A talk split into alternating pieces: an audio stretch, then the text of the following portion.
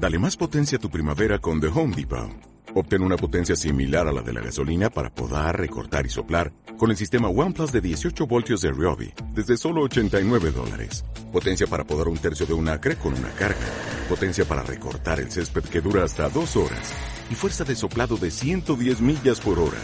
Todo con una batería intercambiable. Llévate el sistema inalámbrico OnePlus de 18 voltios de Ryobi. Solo en The Home Depot. Haces más. Logras más. Queremos saber de ti. Escríbenos omradiomx@gmail.com. Om Radio, transmitiendo pura energía. El contenido de este programa, entrevistas, comentarios y opiniones son responsabilidad de conductores e invitados. Om Radio presenta. La Escuela de Estudios Superiores en Medicinas Alternativas y Complementarias, Massage, presenta. Conciencia Saludable, con Israel Rosales y Daniel Vázquez. Una oportunidad para escuchar a los especialistas que te ayudarán a recobrar tu salud física, mental y espiritual. Reconcíliate con tu salud. Iniciamos.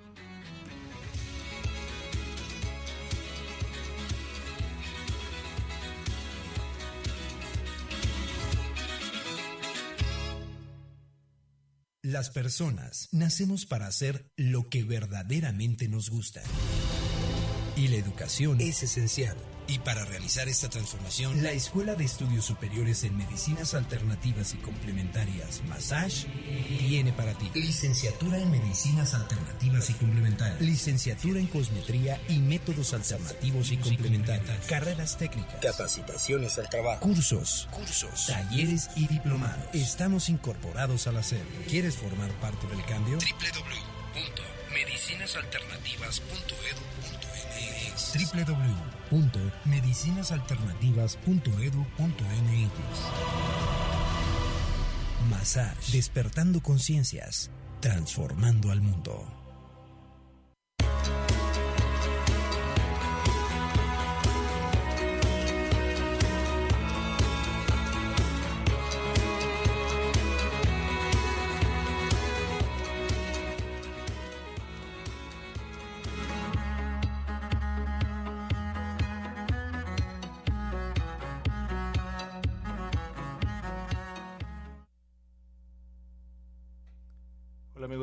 Una vez más a su espacio Conciencia Saludable. Mi nombre es Daniel Vázquez. Quiero agradecer a Caro que está en cabina y a Edgar, muchas gracias por darnos la oportunidad y todo lo que pasa atrás. Y por supuesto a nuestro patrocinador Massage, eh, nuestra querida institución que nos da la oportunidad de tener este espacio para ustedes y poderlo dedicar y poderles compartir un poquito cada día, cada semana. Y pues hoy estoy muy contento porque regresó una vez más un gran amigo mío, Antonio Gallegos, él es maestro de yoga, es practicante, es un bodhisattva. Sí, es correcto. Bueno, Sí, sí, claro. sí, sí. ¿Cómo estás, Antonio? muy bien, ¿tú qué tal? Pues muy contento de que estemos aquí para poder darle continuación a este programa que se había quedado pendiente, que habíamos platicado sobre el yoga. Empezamos platicando solo las generalidades, pero pues indaguemos un poco más en este tema de cómo calmar la mente y cómo conseguir esta salud a través de la yoga. Bueno, antes que nada, eh, muchas gracias por invitarme, gracias a- al público que está escuchando en este momento. Y bueno, pues eh, es muy interesante todo este tema y muy, muy amplio. Eh, empezando porque el objetivo principal de, del yoga como tal es la unión, ¿no? Eh, aquí a veces se ocurre una, una idea un poco, ¿cómo llamarle? Contradictoria, ¿no? Porque puedes decir, unión, bueno, unión con qué? Y puedes decir, bueno, vamos a, unir cuerpo, mente y espíritu, ¿no? O vamos a unir, a unirnos, como dice eh, los Yoga Sutras, que es de un sabio que también la fecha, algunos dicen que, vivió 500 años antes de Cristo, otros que 200, en fin. Pero muchos dicen, bueno, unión con qué? Muchos dicen, bueno, unión con cuerpo, mente y espíritu, ¿no? Te unes. La pregunta sería, ¿realmente cuerpo, mente y espíritu unirse con qué? Algunos dicen, el hombre es llamémosle un espíritu universal que se va, eh, perdón, individual que se va a unir con el espíritu universal. Pero ¿realmente existe esa separación? Es la pregunta. ¿O simplemente no te has dado cuenta de que estás unido a Él? Y simplemente esa palabra de decir unión, tal vez si yo te dijera, no sé, Daniel, eres un ser iluminado, a lo mejor podrías decir, como que igual lo crees, igual no lo crees, ¿no? Ajá, como que no me siento con tanta luz. Te ponemos un foco de, no sé, de 200 watts. Exacto, para estar bien iluminado. Pero ¿qué tal si tú dices, aquel maestro está iluminado y si tú te acercas a ese maestro, te vas a iluminar. O si tú haces tal práctica, te vas a iluminar. Puede ser que te la creas un poco más, ¿no? No sé. Entonces, en, eh, eh, probablemente cuando dijeron, este, te vas a unir con el Espíritu Universal, la idea haya sido esta, que probablemente mucha gente en esa época no se la creía que ya estaba simplemente era reconocerse. Entonces decías más fácil, ah, pues me voy a unir con algo que es eh, el espíritu universal, que es todo poder, toda energía, toda luz, etcétera. Y la gente puede decir, bueno, es más fácil eh, conectarme con eso, ¿no? Aunque realmente lo que es, lo que buscas es reconocerte a ti, ¿no? Exactamente. Y algo que mencionas justo es esta parte de cómo fue dada la enseñanza en un principio y es importante saber que a, a diferentes edades de la, de la historia humana pues se ha tenido una conciencia cada vez más amplia de lo que significa eh, la divinidad, nuestra propia divinidad. Y en algún momento las enseñanzas han tenido que ser dadas de esa forma que a, a lo mejor en esta actualidad nosotros las consideramos pues no propiamente erróneas, sino pues carentes de ciertos, de ciertos puntos importantes, pero que en ese momento tenían que darse así por el tipo de conciencia, inteligencia o no sé cómo llamarlo, como esa pues esa falta de, conocimiento de, de, alguna manera, esa falta de digerir todo este conocimiento al mismo tiempo y ahora eh, la enseñanza tiene que, cambiar en algún punto pero creo firmemente en la tradición también al mismo tiempo. En la tradición que da el fundamento y hace que no se desvirtúe la práctica, por decirlo de una forma, pero obviamente pues adaptado a nuestro día con día, ¿no? A una persona capitalina o también puede ser una persona que esté aislada de la ciudad, pero pues ya tenemos todos diferentes contextos, ¿no? Sí, es como, por ejemplo, el, yoga se le atribuye que fue dado por, eh, bueno, dependiendo de la escuela, pero generalmente se le atribuye que fue eh, una deidad la que da este conocimiento del yoga, que es Shiva, ¿no? Entonces, bueno, ahí es donde algunos grupos eh, religiosos o tradiciones religiosas empiezan con que no, no, no practiques yoga, no hagas esto porque tiene que ver con una deidad y la tradición que yo digo y que yo manejo dice que solamente debes de de adorar a un solo Dios, ¿no? el problema de aquí es que está mal entendido, ¿sí? Cuando nosotros nos referimos, o, en aquella época se refería que fue enseñado por, por Shiva, quiere dar a entender que fue dado a conocer al mundo por la conciencia. Entonces, en aquella época, cuando se escribía algún texto, el que fuera, para darle cierta importancia, decían, ah, lo escribió Krishna, lo escribió Shiva, lo escribió tal, este, tal deidad, pero era un, un, humano, probablemente eh, iluminado o con un gran conocimiento, un rishi, un sabio, el que escribía ese texto, pero para darle como esa eh, fuerza y esa como validez, decía que lo, que lo había escrito alguien más. En este caso, en este contexto, Shiva es, quiere decir conciencia. Entonces viene desde la conciencia, ¿no? Desde, desde esa energía este, suprema, ¿no? Sí, por supuesto. Y justo lo que también mencionabas, que es muy importante que cada una de las personas sepa que esa conexión que a veces se predica que la trates de reunificar, pues nunca se ha perdido, solo estamos distraídos, ¿no? Sí, estamos ahí como... fíjate que hay una, una analogía que hace un, un maestro, un maestro de una tradición budista que dice, imagínate que tienes un foco, el foco de los watts que quieras. Ese eres tú, pero le vas poniendo velos y velos y velos encima.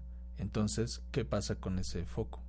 Ilumina menos. Por supuesto. Pero sin embargo, sigue siendo un foco y sigue iluminando.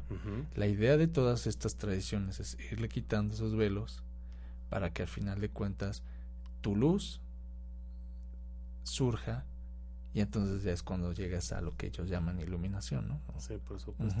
Que recuperas tu propia esencia, ¿no? Te reconoces como lo que eres y en algún momento por miedos o en tu crecimiento, alguna mala experiencia, te hicieron irle poniendo un velito cada vez, cada, cada determinado tiempo, cada experiencia desagradable, ¿no? Así es. Entonces todo este tipo de tradiciones lo que buscan es eso, que te reconozcas, ¿no?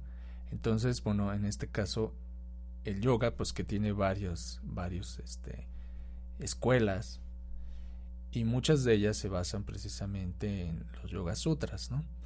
Que son ocho que se conoce como el Ashtanga Yoga, o sea, ocho caminos, como peldaños que vas escalando para llegar a la cima, que es el Samadhi o iluminación, y vas desde lo más externo hasta lo más interno. Vas pasando por diferentes etapas. Primero, eh, digamos, como unas recomendaciones que debes de llevar para tener una vida armoniosa con el entorno, o sea, con tus semejantes, cosa que estamos perdiendo ahora, ¿no? Este, te puedes dar cuenta, este, eh, el egoísmo tan grande en el que vivimos, cuando lo más importante soy yo y los demás me valen, ¿no?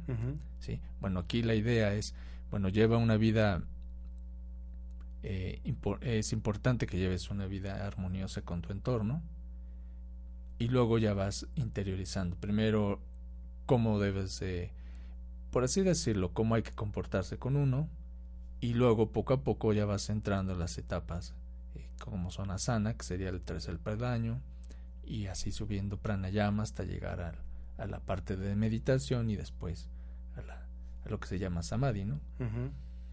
¿Sí? No sé si me, si me explico. Sí, sí. Estos, eh, ¿cuál se, eh, el programa pasado me parece que tocamos el primer peldaño, que era... Este, es llama y llama, ¿no? Son los primeros dos ah, peldaños. exacto. Entonces, aquí uno puede decir, ah, no, pues son reglas como, no sé, no mentir, no robar, etcétera. Eso ya lo he escuchado muchas veces, ¿no? eh, podemos ver, por ejemplo, que, y al menos así considero que uno de los problemas que vivimos en, este país es la falta de respeto hacia los demás. Es, bueno, si no se da cuenta este cuate, pum, me vuelo su, no sé, su teléfono, lo que sea, ¿no? Y te tienes que estar cuidando de que no te vuelen las cosas, Cuando en otros países, pues no, no sucede eso. Pero bueno, aquí en México ese problema tenemos. Creemos que no pasa nada. si me lo vuelo, pues no pasa nada.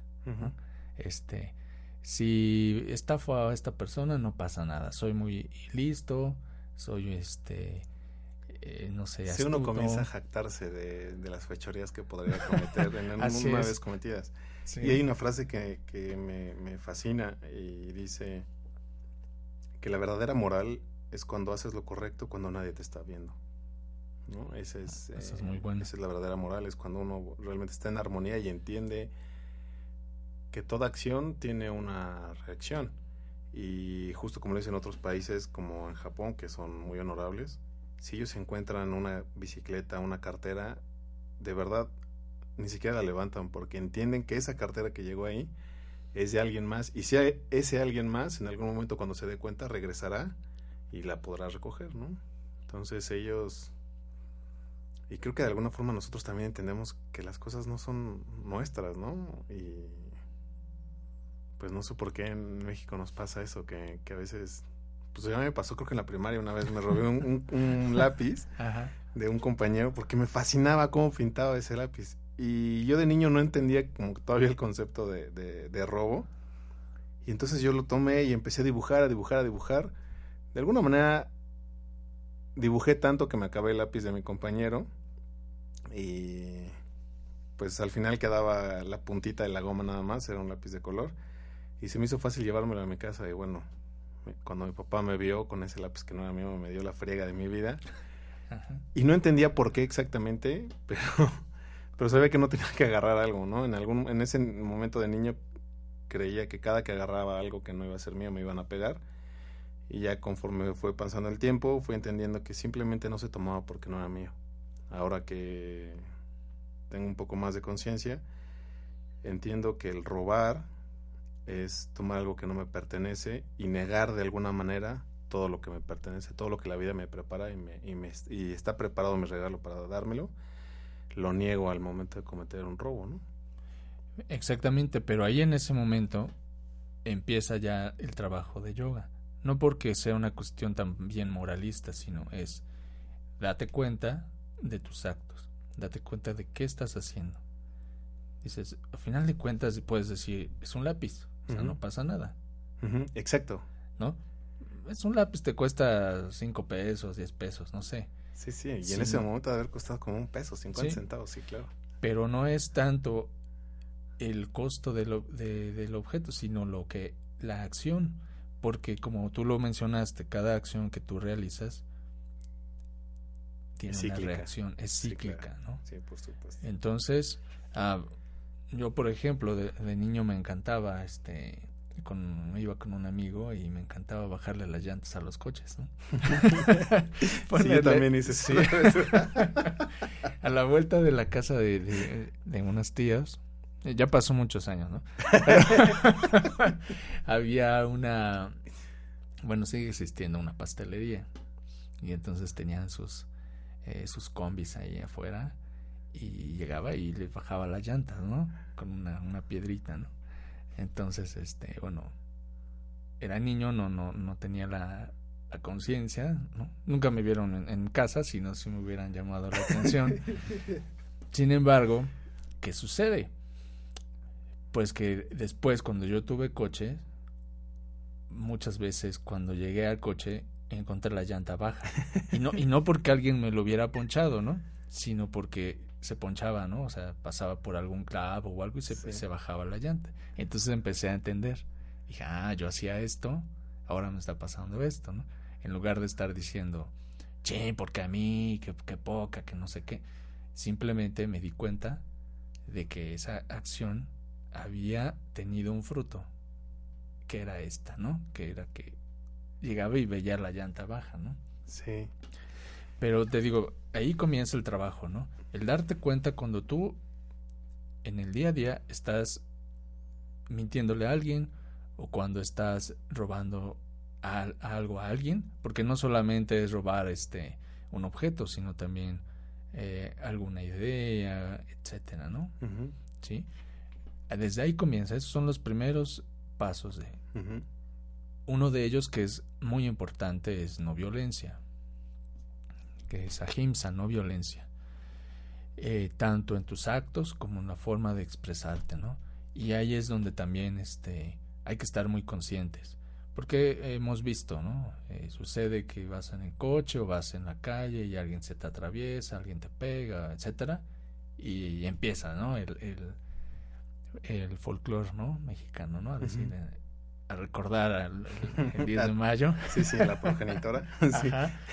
Y desde ahí empieza la, la violencia, la agresión, ¿no? Pero no solamente en eso, también cuando nosotros hacemos eh, práctica, la práctica ya en sí de, de, yoga, cuando nosotros estamos haciendo una postura, que es el tercer perdaño, sana, es date cuenta cómo estás haciendo tu postura y date cuenta si al hacerla no estás violentando a tu cuerpo. Porque a veces con tal de llegar a cierta postura, esfuerzas demasiado el cuerpo y lo empiezas a, violentar, ya no respiras bien, entonces de ahí ya está viendo un problema en la postura, ¿no? Ya tus células en lugar de estarse fortaleciendo con la respiración, se están debilitando, ¿no? Por estar haciendo algo sin conciencia. Sí, y me ha pasado en varias ocasiones que he estado en clases de yoga y entonces es muy chistoso escuchar todos como, ah, sí, hermano, y no sé qué, y todos amor y paz. Y entonces ya que empieza la clase, de pronto, pues hay alguien que tiene mucha flexibilidad y entonces todo el mundo así lo ve y dice, no, no, no, pues qué pasó, si yo soy así el Yogi Master Plus, archirrequete recontra, y voy para abajo más rápido y voy para abajo más este, eficientemente, o levanto la pata hasta la oreja y más arriba, no sé, como que cierta cierto ego que se, que se despliega ahí. Y me daba mucha risa, pero en algún momento también me dio una duda y me gustaría saber qué piensas, Antonio. Hay cierto punto en el que la postura debe tener cierta estructura, por decirlo de una forma, ¿no? Hay una intención en cómo se pone el pie, la pierna, cómo se sostiene el resto del cuerpo, el peso, cómo se equilibra, las manos, la mente y hay un punto en el que se puede hacer la postura de una manera muy cómoda, pero no se está teniendo el efecto adecuado porque no se está llevando la postura al, al, punto que debería ser. ¿En qué momento uno se violenta y en qué momento uno se atreve a ir más allá? O sea, siento que es una línea exageradamente delgada que creo que no, no sé si yo puedo alcanzar a distinguir, porque muchas veces eh, me he encontrado en esa situación, no, no de, no de querer ir, no de querer compararme con otro, con otro yogi o otra yogi, pero sí de mí mismo tratar de ir más allá, ¿no? De tratar de a lo mejor sostener la postura unos segundos más, eh, poder armonizar. Y me ha pasado ambas cosas. En algún momento me di cuenta que me violentaba porque me lastimaba. Y en algunos momentos, a través de sostener la postura, tuve pequeños momentos, pues yo les llamo como de éxtasis, donde la postura me mostró el beneficio que se tenía, ¿no? Como la energía que se, que se activaba a través de, estar en particular así, ¿no? En esa pos en esa pose. Sí, bueno, las posturas deben de tener dos puntos importantes. Eh, uno, que debe de ser firme y la otra que debe ser cómoda. Tú dices, bueno, ¿y cómo me doy cuenta de en qué momento este, está siendo demasiado cómoda y en qué momento está demasiado firme. Tú te das cuenta primero por la respiración. Mm. Cuando tu respiración está muy agitada, quiere decir que vas más, estás yendo un poco más allá. Entonces, le bajas un poquito, le bajas una rayita. Llegas, dices, ah, ok, aquí estoy bien. Puedo respirar, siento el trabajo, el estiramiento, y estoy respirando adecuadamente. O sea, respirar adecuadamente dependiendo también del tipo de yoga. Sí, por supuesto. Pero principalmente eh, en, Hatha, principalmente respirar adecuadamente es que sientas el aliento como entra y como sale eh, de forma, digámoslo así, natural, sin forzarlo. Cuando sientes que la postura está ahí, sin forzar, y estás cómodo, perfecto. Ahora ve un poquito más, solo un poquito más. Si en ese bajar un poquito más sientes que tu respiración se está violentando, está siendo demasiado rápida o entrecortada, entonces bajar un poquito. Y llegará el momento en que puedas bajar un poco más. Porque pues no se trata aquí de, este, no son carreras. No carrera, de que ver quién llega más rápido, ¿no? Hay gente que nunca ha hecho posturas de yoga y tiene una flexibilidad. tiene una flexibilidad, una, dos, tiene una muy buena conexión con, con esa consigo mismo sin necesidad de, hacer ninguna ninguna postura. Entonces la pregunta es, bueno, ¿para qué nos sirve la postura? Pues una parte, como estamos viendo, pertenece, el asana pertenece a uno de los ocho peldaños del yoga, de la Ashtanga Yoga, o de algunos lo llaman Raja Yoga, ¿no? Pertenece a uno de los ocho peldaños. Es el tercer peldaño. Los primeros dos ya vimos que el primero es cómo me comporto con los demás, el segundo cómo soy conmigo y el tercero ya empieza la postura. Entonces, el tercer peldaño es la postura. ¿Y para qué me sirve hacer posturas así demasiado, este, a veces complicadas, ¿no? Bueno, una de ellas es fortalecer el cuerpo. Si tu cuerpo está fuerte, es más difícil que entre alguna enfermedad. Por lo tanto, puedes seguir practicando y seguir en el autoconocimiento. ¿Qué pasa cuando estás enfermo, no? Que tienes gripa o algo así. A veces es tal la molestia de la enfermedad que es a veces un poquito difícil que puedas hacer este, esa conexión, ¿no? Entonces, el punto principal es que tu cuerpo esté fuerte, ¿no? ¿Para qué? Para que no te enfermes y puedas seguir este, practicando. Segundo, para que se mueva la energía. ¿Y por dónde se va a mover? Pues se va a mover por todo tu cuerpo, por todos tus músculos, tendones, lo que se llama tu cuerpo material, tus canales, aquí es algo bien importante, tus canales eh, materiales, que son todas las venas, arterias, nervios, etcétera. Si se mueve todo eso, entonces la sangre llega correctamente a todos los órganos, a todas, eh, todo el cuerpo, y entonces tiene salud. Tercer punto, segundo punto, ya que tienes este limpio, fortalecido, sigue el que tú empieces a hacer el cuarto peldaño, que es el pranayama. Cuando tú empiezas a hacer pranayama, entonces ya empiezas a incorporar la respiración a nivel físico para oxigenar tus células, pero nos estamos olvidando de que hay otros, otros llamémosle cuerpos. Está, vamos a hablar nada más de tres: el cuerpo físico, el cuerpo energético y el cuerpo mental. El cuerpo energético también trabaja por una serie de canales, ¿sí? Eh, algo muy parecidos a o similares a los que habla la acupuntura. Cuando tú empiezas a mover, a hacer yoga, a hacer meditación y a hacer pranayama, empiezas a limpiar todos esos canales, canales sutiles, hasta llegar a los canales más sutiles, que estaríamos hablando de un cuerpo, llamémosle mental. Y limpias esos canales este, también con medio de la meditación y la, la respiración. Por ejemplo, vamos a poner un ejemplo. Si tú comes demasiada grasa, ¿sí? se bloquean tus, tus, tus arterias, ¿no? ¿Por qué? Por la grasa que hay. el exceso de colesterol. Colesterol que le llaman. El colesterol mal. sí, Eso, sí, sí, sí. Pero si tú no limpias tu sistema energético, tu sistema mental, se bloquean esos canales sutiles. Entonces, oímos muchas veces que dicen, si tú eres vegetariano, vas a ser menos enojón, menos criticón, ¿no? Hemos oído eso. Pero ¿cuántas veces hemos visto gente que es vegetariana, estrictamente vegetariana, y tiene un carácter a veces más fuerte que los que comen carne. Sí, claro. ¿No? ¿Por qué? Porque no están limpios sus canales energéticos, sus canales mentales. ¿Cómo vas a limpiar estos?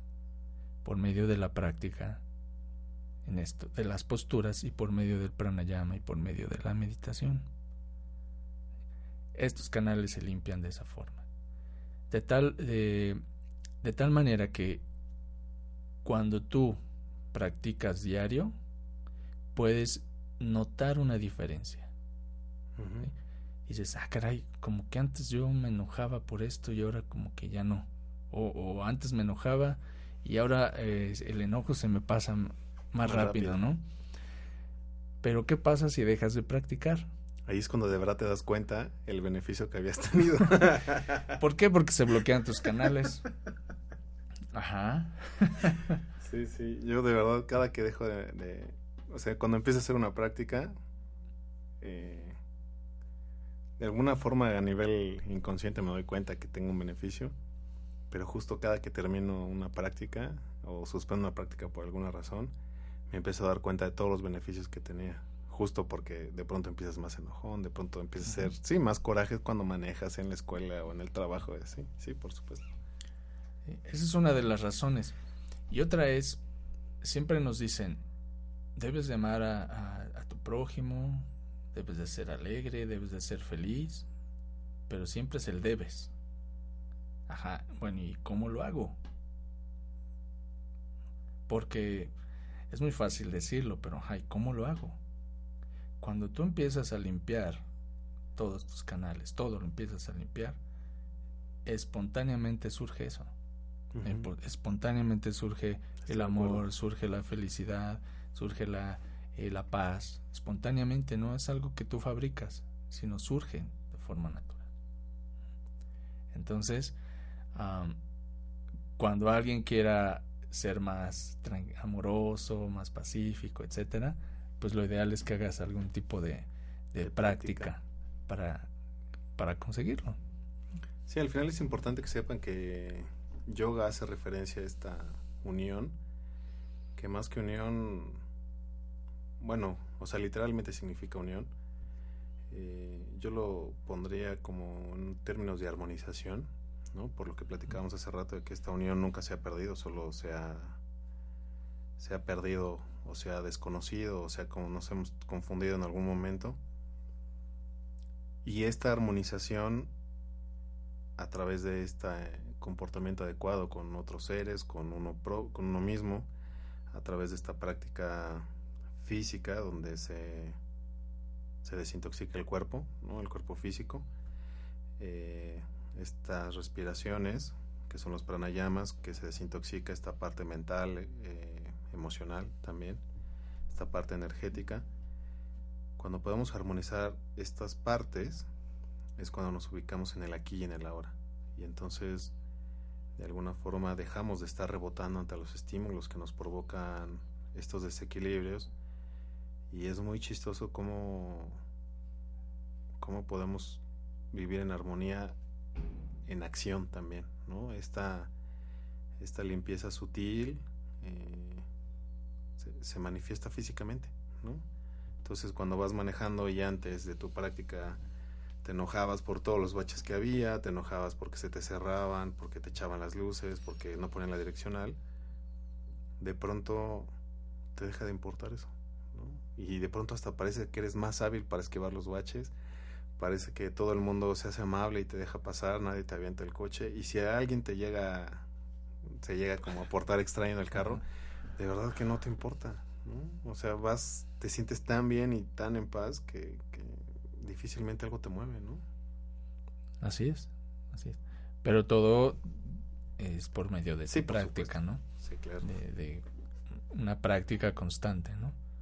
Sí, es como ah, si tú quieres ir a un maratón y practicas una vez a la semana o cada 15 días, pues bueno, cuando llegues al maratón, pues no, no la vas a hacer. sí, estoy de acuerdo, estoy de acuerdo. Entonces, bueno, este es un, eh, un camino, ¿no? Este es el, camino, eh, un camino de yoga. Hay muchísimo más, por supuesto. Eh, ya viene la parte de, la meditación, que simplemente todo lo que conocemos que es este sentarte y cruzar piernas, brazos, hacer ciertas eh, posturas de manos que se conocen como mudras, todo eso simplemente es un ejercicio, ¿no? Es una sana. Después incorporas la respiración, hay muchos ejercicios de respiración, pero realmente la meditación va a llegar, la verdadera meditación llega cuando tú sientes esa conexión.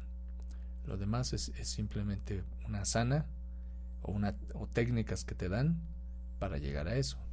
Lo que se conocería en otras escuelas budistas, por ejemplo, que se conoce como los medios hábiles, ¿no? O sea, los medios que te van a llevar a esa conexión. Y es bien interesante aquí este, incluir un poquito, me gustaría incluir un poquito aquí la parte de, de budismo, por ejemplo, que pues en cierta forma mucha de la, de la filosofía viene de, de India, ¿no? El budismo que conocemos este, como tal, ¿no? Eh, aquí, por ejemplo, en, en budismo hay una terminología en tibetano para designar a alguien que ya llegó, digamos, a la iluminación, ¿no? En sánscrito, pues el nombre es Buda, ¿no? Pero en tibetano es Sangye. Y la parte, lo que significa Sangye es puro y expandido. Mm, qué padre. ¿No? O sea, a mí me gusta esta frase porque puro quiere decir que te estás limpiando constantemente, o sea, estás haciendo respiración, estás haciendo práctica. Y expandido quiere decir que expandes tu conciencia, ¿no?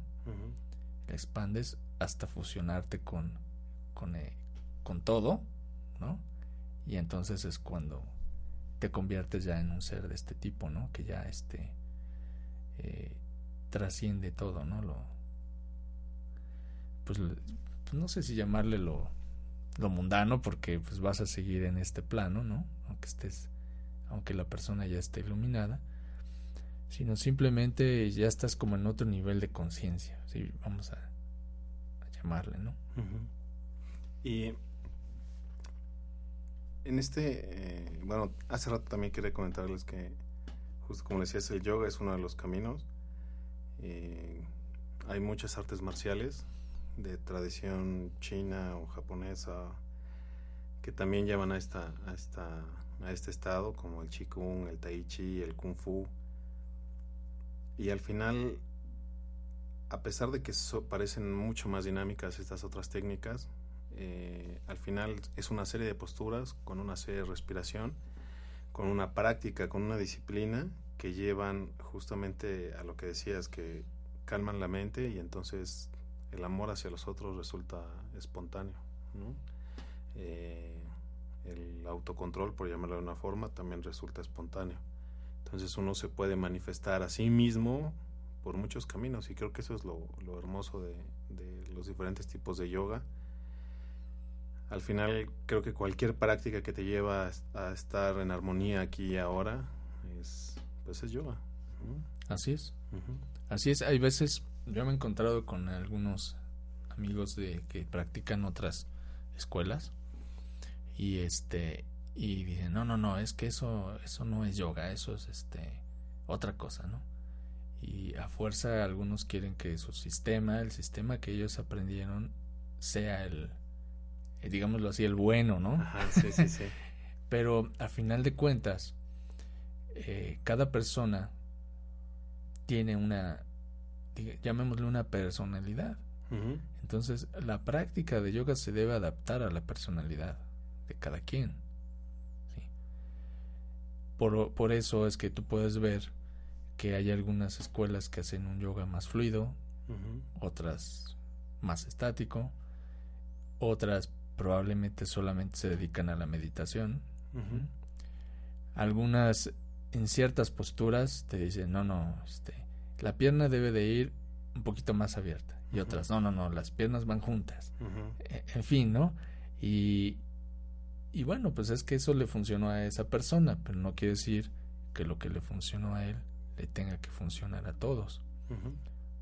Tienes que un poquito ver cómo es cada persona y en este caso, si tú eres un, profesor, un instructor, pues adaptar la práctica a lo que estás viendo, ¿no? O cómo va llegando la, la gente ahí. Sí, por supuesto.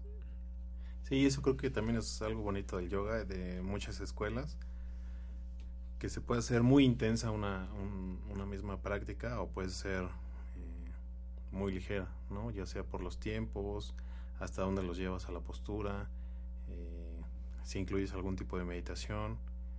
Y sí, por supuesto que hay personalidades para todo, ¿no? Tanto hay gente que es muy, muy, muy activa y le cuesta mucho trabajo sentarse y estar tres minutos en silencio y bueno, podrán recurrir tal vez al Kung Fu, ¿no? que es otro camino que es eh, mucho más dinámico, requiere mucho...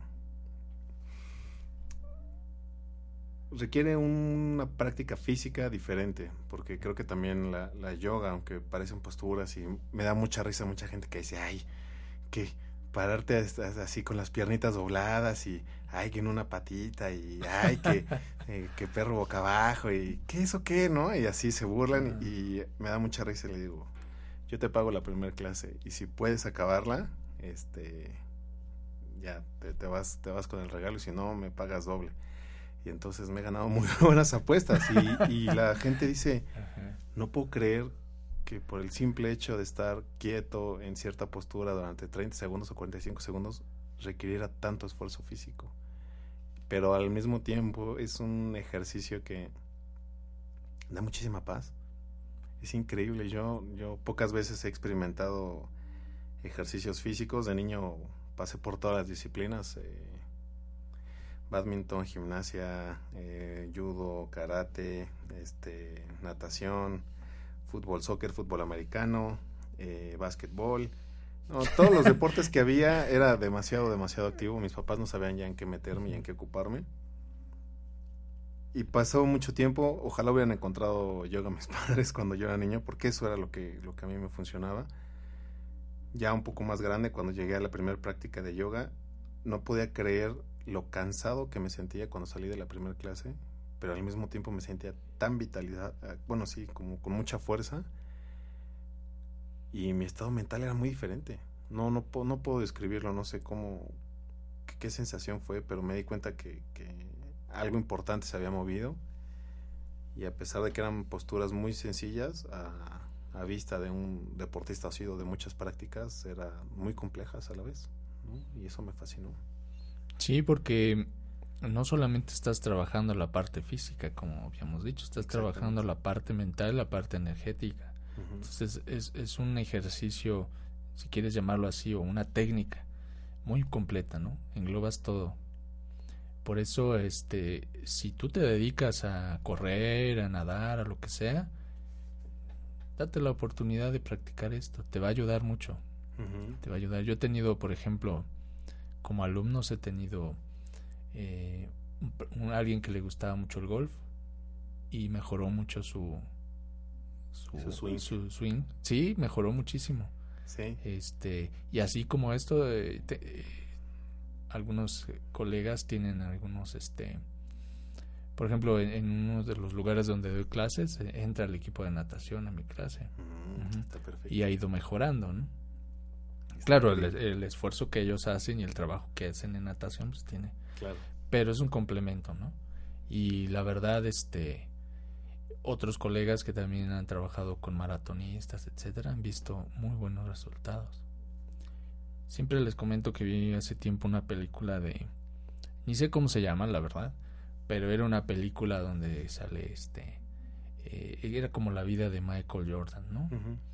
Y en una parte de la película están sentados él y su pues, su compañero de equipo con el que más colaboraba, que era este Pippen, no sé si se acuerdan. Eh, los que somos más veteranos y nos acordamos. y ahí estaba, en era el técnico o el coach Phil Jackson y los puso a decir el OM. En esa parte se veía que estaban practicando todos diciendo eh, la, eh, la sílaba OM. Y bueno, ellos dos se volteaban a ver y se reían porque era este algo chusco, ¿no?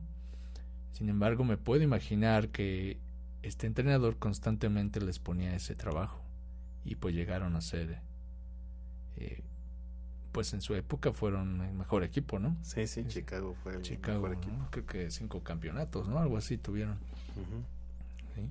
Y sí, justo ahora que mencionas lo de los corredores o lo de los nadadores, en mi experiencia que estuve en un equipo de natación y amigos míos que corren maratones,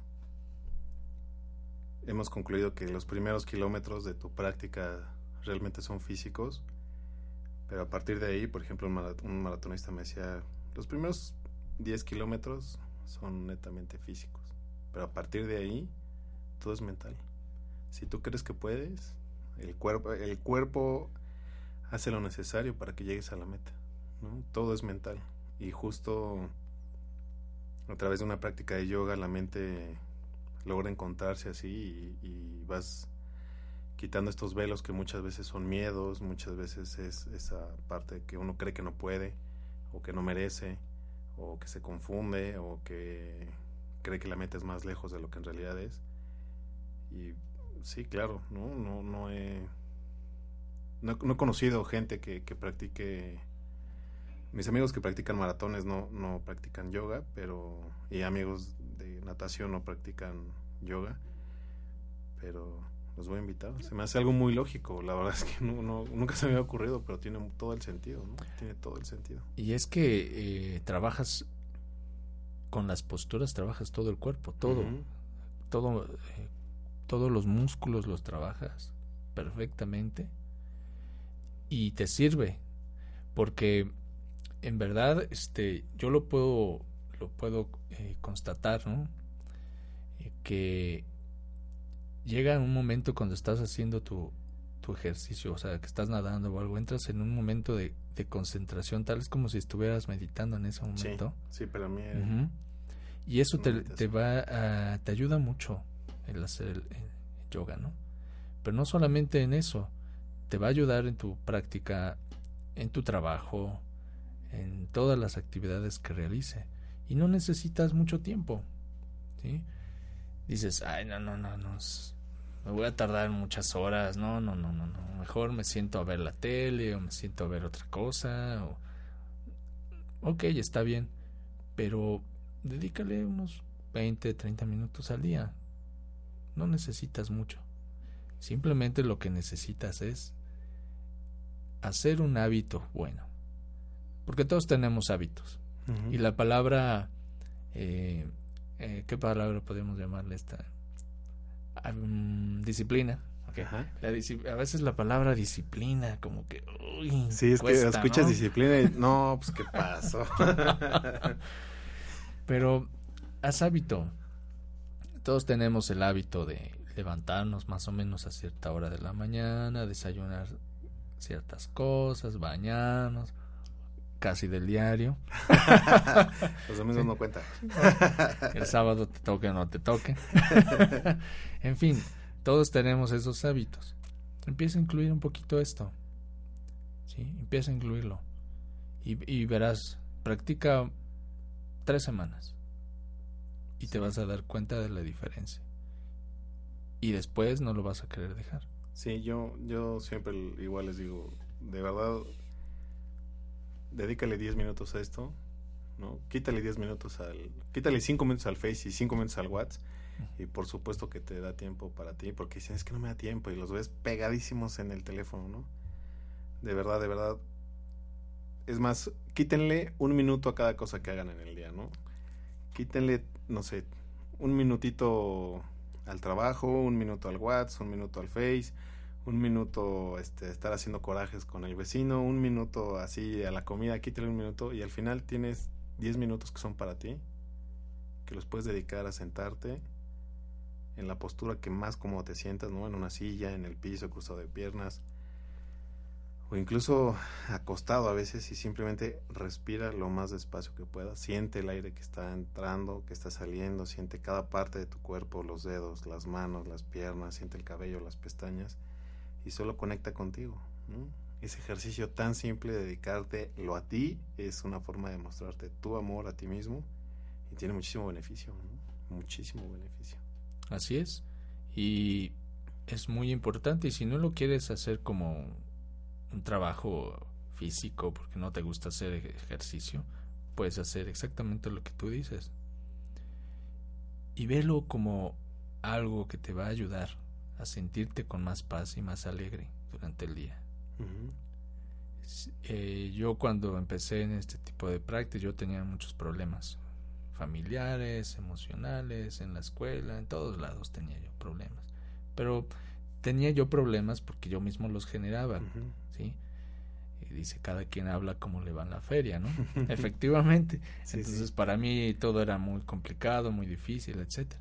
Y tuve la oportunidad de entrar hacer este tipo de prácticas y las cosas se fueron resolviendo. Y me fui empezando a sentir con más paz, con más alegría y las cosas empezaron a, a solucionar. Lo que yo creía que eran problemas empezaron a solucionar. Entonces, velo como una forma de sentirte mejor, de sentirte más alegre, con más paz, con más entusiasmo. Eso es un, puede ser un motivante, ¿no? Si no quieres hacer algo físico porque te da flojera, no te gusta, bueno, me lo busca por eh, por el otro lado, ¿no? Por hacerlo sentirte feliz. Sí, por supuesto, y considerar lo que es justo eso, el primer paso para resolver cualquier asunto que necesites o creas que, que puede estar mejor. De verdad, aunque parezca que no tiene nada que ver y que es totalmente indirecto, que, que justo como lo decías, Antonio, pero es que mi esposo, pero es que mi papá, o pero es que mis compañeros, pero es que tal cosa, tú simplemente dedícate ese tiempo a ti y todo lo que está alrededor automáticamente toma su lugar. De verdad es formidable, es magia pura. Inténtenlo y pues se los recomendamos ampliamente. Antonio, se nos acabó el tiempo, de verdad me da muchísimo gusto. Sí, sí, sí, siempre nos pasa. Eh, me da mucho gusto que hayas venido, que te des el espacio y el tiempo. Y pues sabes que esta es tu casa y cuando quieras regresar y platicar de los otros peldaños, nosotros estamos aquí esperándote. Claro que sí, muchas gracias por la invitación, gracias a todos la, audiencia, gracias por invitarme y claro que sí, cuando, cuando gustes, aquí andamos. Muchas gracias Antonio. Pues amigos, muchas gracias por escucharnos. Este es su espacio Conciencia Saludable. Mi nombre es Daniel Vázquez. Y por favor recuerden entrar a la página de Massage, ya sea en Facebook o su página directa de internet, para revisar todos los cursos. En noviembre ya se vienen buenos cursos, viene masaje, eh, viene auriculoterapia. Por favor no se los pierdan. Saludos y bendiciones. Gracias.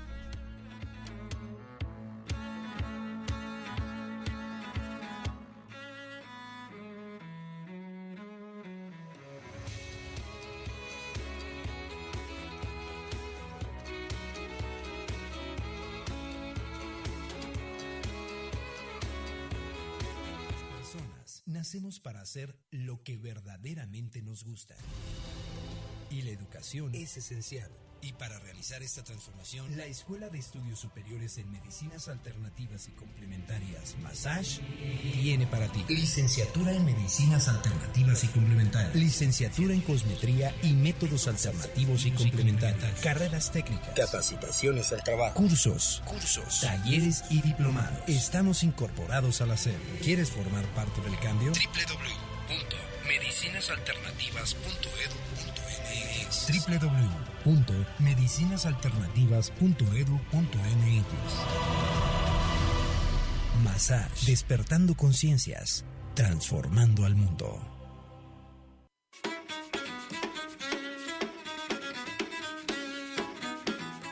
Massage, transformando conciencias, cambiando al mundo. Una oportunidad para escuchar a los especialistas que te ayudarán a recobrar tu salud física, mental y espiritual.